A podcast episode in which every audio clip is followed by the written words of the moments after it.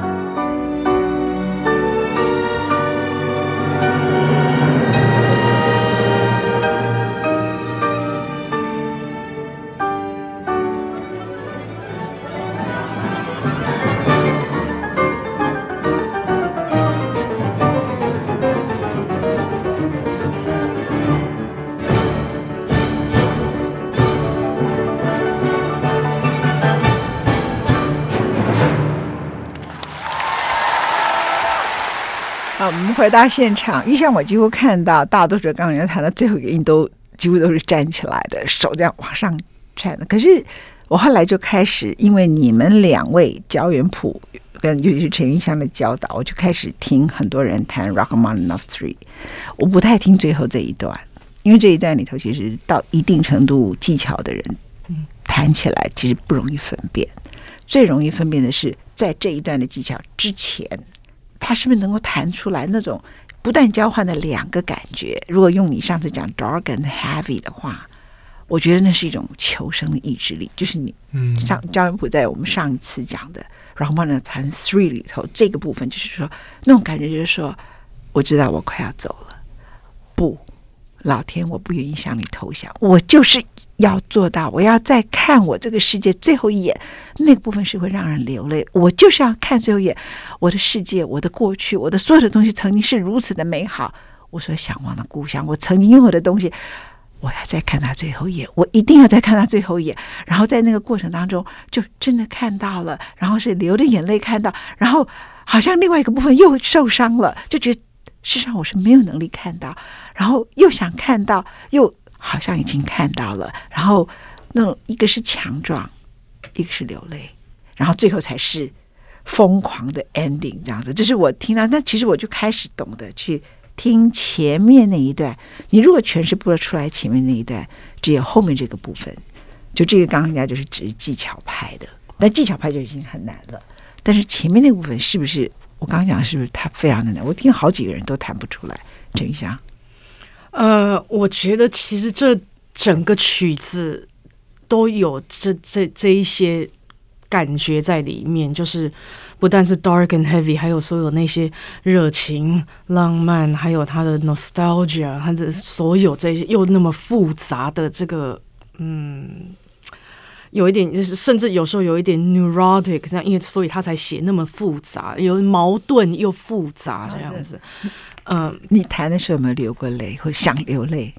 哦，没没有，因为不行，你只有流汗是吧？流汗，而且这本身你让人家流泪，自己不能流泪，因为因为你要非常的非常的 in control 呀，弹的时候。其实钢琴家如果一流泪，就是你整个情绪就会失控，对嗯嗯，所以这是我觉得这是永远钢琴家永远在挣扎的，也也不是挣扎，永远在找的，就是你你在舞台上怎么样演奏所有的曲子，都是永远在这个。要要多少的 control，多少的 passion，就是你能奔放的方面有多少，自由奔放可以多少，然后你的这个呃 control 可以有多少？自由奔放还包括随性在里面。就像我我跟上次说的，跟这个 Byron Janis 上课的时候，嗯、呃，明明就觉得哇，我自己呃弹的很好，他教我的我都有做到，他跟我说，嗯。自由奔放、随性都不够，把所有他以前教的通通忘掉，忘掉，嗯，重学一次。嗯，你再讲一遍，这个意思是什么？他曾经教过你，要你全部通忘。对，嗯，他是这样教你的，是这样子教我。而且那次我还觉得我弹的特别好。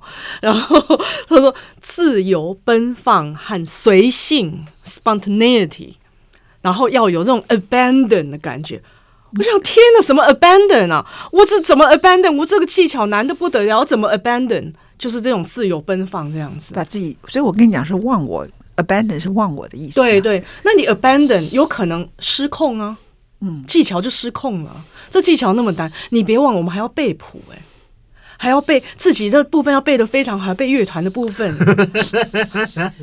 所以这技巧已经够难了，还要背谱。这不好高兴，他念的是音乐理论，没有弹拉三，我在旁边看就可以了。那个，你有一次我跟陈玉祥两个人聊天，聊我们共同的一个朋友，那朋友不是学音乐的嘛，哈。然后我后来我就再跟焦元溥谈别的事情的时候，就提到你说建议那个人，说那个人既然这样，他现在有焦虑，有这么大的身。深刻的痛苦，他就用来学钢琴，然后呢，就要尤其要弹 Rachmaninoff，然后我就跟 Jeff 两个人互相嘲笑陈玉祥说，他干嘛叫那个人弹去弹拉三，那个人就去跳楼了，对对对对对，因为跳楼比较简单。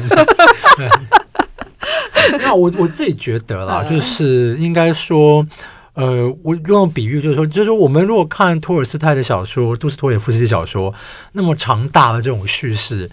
那拉赫曼尼诺夫钢琴协奏曲，也就是像这种俄国文学家写的大小说，然后就是四十分钟是一个庞大的叙事。嗯，啊，我们在上一集听到那第三乐章中间那段很很浪漫的，其实那个主题就是第一乐章的第二主题，就把它再拿回来，就是回回过去，就跟小说一样，你前面啊发生的故事，可能小说之后的人物还会再回看它。但但就是说，就是说，你看你是小说作者，你要能够去掌控这一个。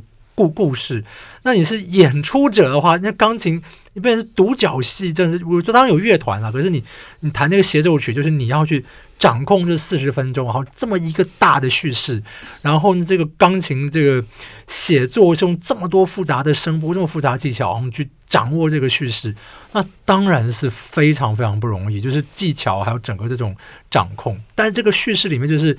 其实我觉得这个里面，其实钢琴家也某种程度来讲像演员，就你要有具备各种东西。但是演员就像，呃，我非常佩服的意大利女高音 Renata Scotto，史科朵。我看我我看他访问，他讲过一句话，他就说他读普契尼的《修女安杰丽卡》的剧本的时候，他说他每读都会掉眼泪啊，真的很感人。可他在台上演这个歌剧的时候，他他从来没有掉过一滴眼泪。这就是刚刚玉香说的一样，就是你在台上，就是你要演这个戏，一方面就是那么多东西，你要听指挥，然后你要走路，然后你要想你的所有的动作是不是把这个戏剧传达出去，然后歌声、身体怎么用，然后然后各方面都顾到了，但你又要投入在这个戏里面，但这个你全部投入，这样我说你就是真的忘我忘到一个地步的时候，那跟指挥跟乐团就接不上啦，或者是说，你看台上你自己演你自己的戏，那观众会。感受不到你戏要演的是什么，所以是既要投入，但是又要维持一个理性跟冷静，知道说啊，我现在虽然那么投入，可是我都知道我自己在做什么。那不是所有曲子都像拉赫曼尼诺夫钢琴协曲一样，是要求演奏者要做到这个事情。可这首曲子偏偏它就是，偏偏它就是，就是钢琴家要像这个伟大的演员，只是要要克服这么困难的技巧，在台上演一个。四十几分钟的戏，您刚提到了托尔斯泰，嗯。啊，托斯维亚斯基是，他说像托斯维亚斯基写《地下室手记》哈，那托尔斯泰呢，他写《战争与和平》，嗯，其实他们的东西就是 dark and heavy，嗯，他们本身作品就是这样。OK，那我想请问一下焦元溥，就说拉赫曼尼诺夫跟他们的时代是有交错的。哦，对对对对，而而谈一下，而且拉赫曼诺夫见过托尔斯泰两次。对，那个那个很好笑，就第一次见到他呢，就就还好啦，这样子哦。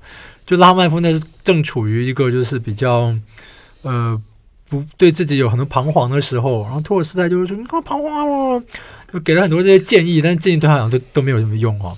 那第二次见到他的时候呢，就是拉曼夫陷入那个不能作曲的这种。恐慌跟焦虑当中，画了这样，他那时候还是有写一点点曲子。可是那三年的时间，一八九七年到一九零零年啊，因为他的第一号交响曲首演失败，所以内心就非常的痛苦啊，所以就是觉得这作曲能能力就是很受自己就觉得有自我怀疑嘛。然后就有一回，就是他又去见托尔斯泰，然后这次还跟是那个伟大的男低音啊，他的好朋友夏利亚平一起去，然后还写了一首歌叫做《命运》。好，然后在托尔斯泰加上演唱哦，拉赫曼会弹琴，然后那个那个曲子是用了贝多芬命运交响曲的那个动机，噔噔噔噔哦。然后呢，根据当时的记录，就是呢，他们表演完之后呢，在场人都说好啊，好啊，好啊，好啊，真好，真好。结果托尔斯泰呢，居然就是还就是制止大家说，大家不要鼓掌啊，这样子的啊。当他只制止他大家鼓鼓掌，那就没有说什么。等到他有机会跟拉赫曼比较直接讲到话的时候。就跟拉赫曼讲说，到底谁需要这种音乐呢？谁要听这种东西呢？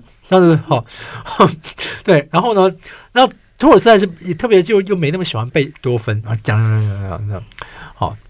然后讲完之后，那别人听了，当然就后来就跑去安慰拉赫曼尼诺夫啊，就说：“哎呀，这个你知道，哎，好像是托尔斯泰太太，对，跑去安慰拉赫曼尼诺夫，就说啊。呃”这个啊，对对，就是说这个呃，这个 Sergei 这样子，对对，你你你你你不要把他把他话放在心上，对对对，拉赫曼的名字，对对啊，对然后，说你不要把他话这个放在心上了啊，这样他讲话就是这个样子。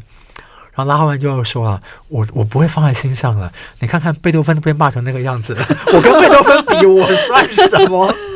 对、嗯、对，反正就是对，但是但是其实拉赫曼尼诺夫心里面当然是我觉得是有点阴影了，因为他我还跟我看到他跟别人讲这个事情，他他特别是他第一次见了托尔斯泰的时候，那那个时候俄国人就是见到托尔斯泰本人。他说：“他说真的像是好像见到上帝一样，我就觉得说你是跟一个神在讲话这样子，然后发现说，诶，这个神讲的话有点奇怪。”对对对。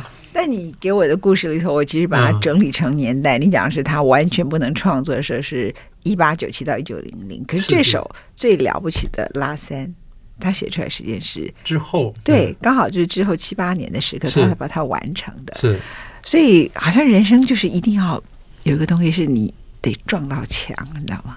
嗯、你你就是得有那个撞到墙到一个程度，then you can understand 什么叫做 dark and heavy，因为你可以开始 control 它，你可以开始控制这件事，你可以自己从里头走出来，然后回头看很多东西。那当然加上他后来、嗯、这个曲子，他还没有到流亡啊，是。可是那个时候，其实俄罗斯大家如果比较了解，俄罗斯的政治动荡是从一九零五是一直持续到一九一七。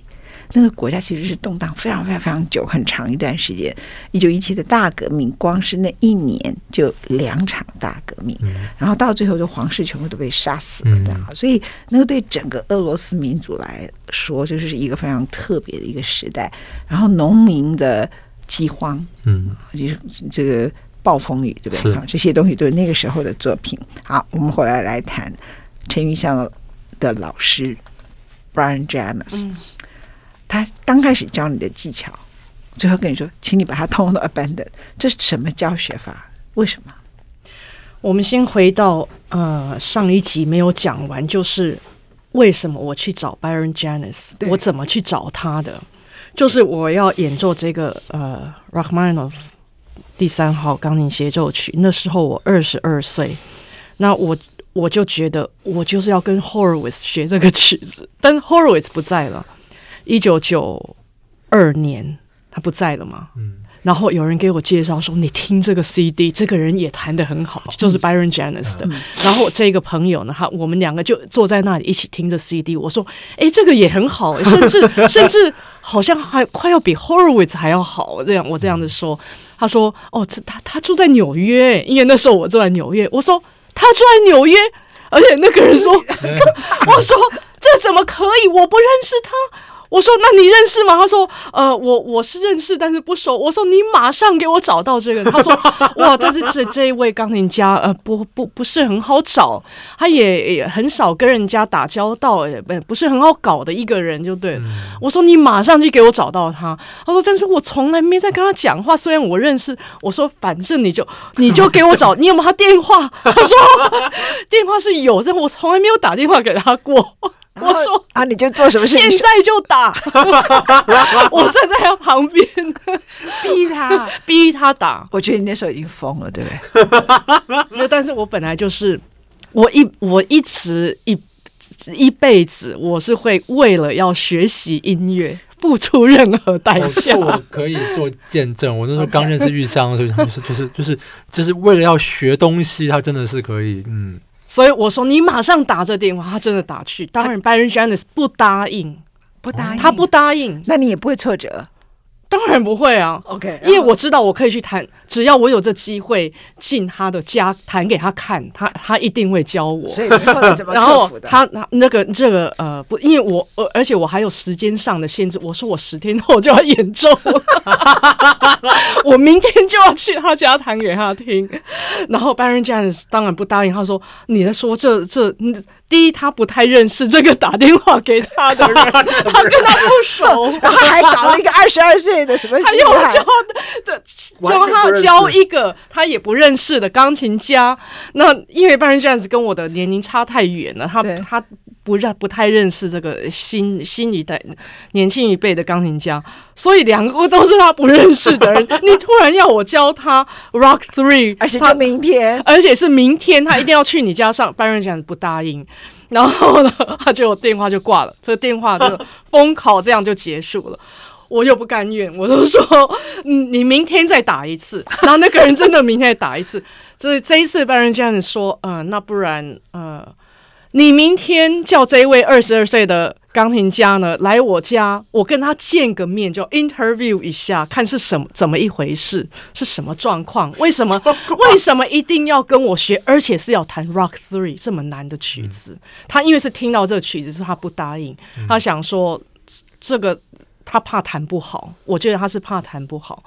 所以呢，我当然就去他家了，然后当然也打扮得漂漂亮亮，最少给人家第一印象是好的。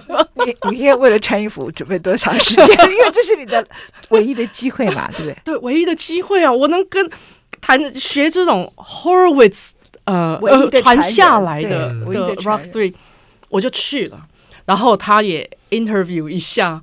呃，搞我说我十天后就要谈，我但是我非常诚意的，我说我十天后就要谈，然后我只差没讲一句说我谈的也不错，请你听听看。我说我非常想要跟你学，我听了你的 CD，我觉得你是全世界弹的最好，你弹的非常好，我非常想要跟你学，请你听听看我弹的，然后如果你有时间，你愿意，请你教一下，讲几句话都好，我这样跟他说。我很诚意了，And then? 然后他他当然说好了，那我就听一点。你可不可以用英文重复一下刚才？因为你现在用中文弹起来很像吼叫，他就被你吓到的样子。没有，离麦克风太近。你没有，你当时用英文怎么讲？类似的讲一下，你用？类似讲一下。你叫人家不要没有，但是我那个时候二十岁的时候，我非常非常的害羞。那时候我非常害羞，而且遇到这种大事，我可能只是想说，呃，我可能只是跟他说。I have to play this in ten days, and I heard your CD. It was the best I ever heard. 我少说，我我说不定有说 better than Horowitz。我相信我有说这一句话。我觉得是这句话。嗯，我相信我有说 be I better than Horowitz。那我我觉得我有说，然后他好像笑了一下。 我说，嗯，我说 I would so much appreciated if you can just listen to even a little bit of the first movement and give me some feedback. And then，然后，那他他当然听到这样，他就为了音乐嘛，他当然说，呃，OK，play a little bit for me 这样子。然后，当我一弹就第一乐章都弹完，就他教他就开始教。 然后就连续去上三天，哇，嗯，连续上三天。然后我还记得我每天上完，因为当然这种大师上课的时候，你不能说，呃，呃，我你你等一下让我做个笔记。当然你不能这样啊，但我都没有做笔记，他就在旁边一直讲一直讲，而且他还有偶尔会讲出说。Horowitz 说这里要怎么谈，因为 Rachmaninoff 跟他说这里可以怎么谈，嗯，他还说过这样的，所以我一上完课，我当然马上到隔壁的咖啡去做笔记，做好多好多笔记，然后再回家再他忘记，他忘记，嗯，嗯，每一个字每一句话都写下来，然后他叫你到第三天就叫你把前面我教你的全忘。哦，那个是下一堂，那个是呃，在之后的之后的事情，之后的事情。后来我就跟他学了七年，总共学了七年。那你告诉我说，后来你们的关系里头，他躺在床上的目的就是他眼睛闭起来，完全听你弹琴。嗯嗯，不要被这个呃弹的样子，就是专心的听我弹琴。嗯，好，讲一下 Brian Janis 的地位，江普。哦，我。我也真的是非常感谢玉玉香啊，就拜他所赐，我才能够访问到 Brian n i s。呃，他是美国传奇钢琴家，就是很小就非常非常著名，然后十六七岁的时候就演奏拉赫曼尼诺夫第二号钢琴协奏曲了啊，或者什么样的。然后特别是当年就是二次世界大战之后，当然就是美国跟苏联关系就非常不好，但后来他们决定说两国要有文化交流。那文化交流那个时候呢，你看这很有趣哦，就是，呃，两边就是，但文化交流怎么样？最好的文化交流就是派音乐家啊，因为音乐是没有文字的啊，对。那但你知道这一派音乐家就是像比武一样嘛，对不对？那时候苏联是派 Richter 李.李希特去美国去演奏，那美国钢琴家派谁呢？就派 Byron Janis。Byron Janis 去，就派 Byron。美国是派 Byron Janis，然后俄罗斯派 Richter 这样。对，然后我我我偷偷在哪里比武啊？不是我，我意思说对对对听众的来讲啊，比方你说你美国人来谈，然后谈的不好，那苏那苏联听众讲说，我们这边什么钢琴家都有，你派这种货色来，对不对啊？对，但是但他谈的真的是好好到就征服苏联那些观众。我讲，那真的是彻底的征服，征服到什么地步呢？征服到啊，这个我好像我好像没有公开讲过这个事情。嗯，就是呢，我后来访问很多就是老一辈的俄国钢琴家的时候，我只要在履历上面只要提到，就是说我我我想说我访问什么人嘛，我就把那个 Bjelland-Janis 特别放在前面这样子。他们只要看到我访问到 Bjelland-Janis，就每个人都答应访问。就那个对，真的就是就是说，哦，你这个这个已经访问到他了。对，哎呦，不是，或者说你跟每个人只要好。跟他们提一下巴扬珍尼斯，他们都还记得巴扬珍尼斯当年去苏联演奏的时候给他们的震撼。就是说，第一个是当然技巧好，那是没话讲了。但是说可以弹得这么好又这么优雅，这个太特别了。就是弹那种，比如说，比如说，就在那种一堆音的时候，还像有抒情的优美的歌唱性，但是就是又每个音都很清楚。然后你说也有热情吗？也有热情，可是始终有一个高贵的优雅，这怎么办到的？那不可思议。然后我想他那个，他当年在莫斯科演奏，演奏到就是观众那边鼓掌、鼓掌、鼓掌，他没有他弹安可曲，弹着安可曲，他下不了台，观众像暴动一样那鼓掌。后来指挥跟他讲，他就说：“他说你现在能不能弹柴可夫斯基第一号钢琴协奏曲第三乐章？”他说应该可以吧？他说你可以是不是？他说好。他说你这个样子啊，我说观众暴动成这个样子啊，我们没有见过。你弹那些安可曲什么李斯特什么的，镇不住他们了。你要丢就丢一个大的，丢一块大肉。乐团没有彩排过，哦、没有 rehearsal。对，就去后台搬乐谱，就搬柴可夫第一号钢琴曲第三乐章就开始，然后跟指挥讲你的速度什么我什么，就在弹那个。然后我跟我就跟巴扬珍讲说，我说可指挥这样做也很奇怪啊，因为你雕出这个大肉之后，观众不是更不放你走了？他说是，跟他谈完之后，观众果然就是发疯，发疯到什么地步，你知道吗？发疯到观众他是不肯离开音乐厅，不是不肯离开音乐厅哦。你看在苏联时代，到到最后怎么样？是跟着追他的车追到旅馆，然后呢，他说到半夜两点钟了，观众还在那边鼓掌叫好，他就是。每隔一段时间，这五六个在观众面，在在这个观众就在这打开窗户要挥手，到 window 的，对对对，就像 Michael Jackson 一样，那边挥手这样子。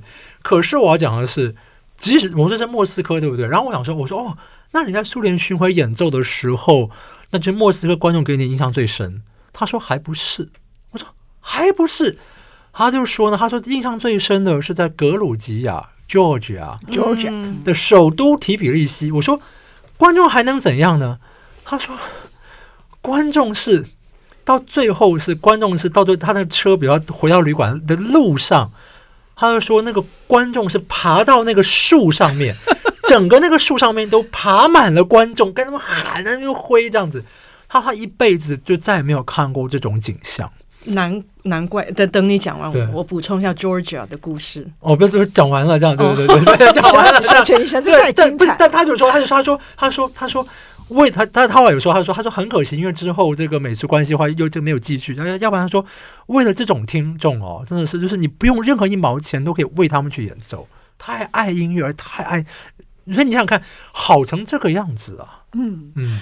所以呢，我跟这个 Bjelland-Janis 学 Rock Three 学了呃半年后，就开始要准备波格雷奇的钢琴钢琴大赛。然后这个时候需要推荐信，我就请 Bjelland-Janis 学写推荐信。所以其实我还不知道这一段他在 Georgia 这么的大家这么疯狂他，他我现在终于了解，终于懂得。OK。当然要赢这比赛，也要有一些实力，不是只有 Bjelland-Janis 写推荐信。但他帮我写的推荐信，当然也不是第一次就答应，也是问了好，我也要求了好久，他才答应写这推荐信。不过这一封推荐信果然是非常非常的有用。当然我进了比赛，然后这样一轮一轮过了，也也赢了这个比赛以后，赢了第一名以后，我跟波格雷一起和他的。太太也是他的老师，他这个太太就是 Georgia 来的。啊，然后他才跟我说，就赢了比赛以后也颁奖了，然后有一个呃，这个颁奖典礼以后有个 party，第一句话，嗯，这是我们第一次讲到话，他的太太是主审嘛，他就跟我说，你的推荐信是 Bjelland-Janis 写的，我说是因为我我现在在跟他学，他说呃。呃，我非常非常的崇拜他，这样，然后他们就有机会这样，这样 Paul Grillitz 常常到纽约演奏。他到纽约演奏的时候呢，就要求我安排他们波格的一起和他太太要见 Byron Janis。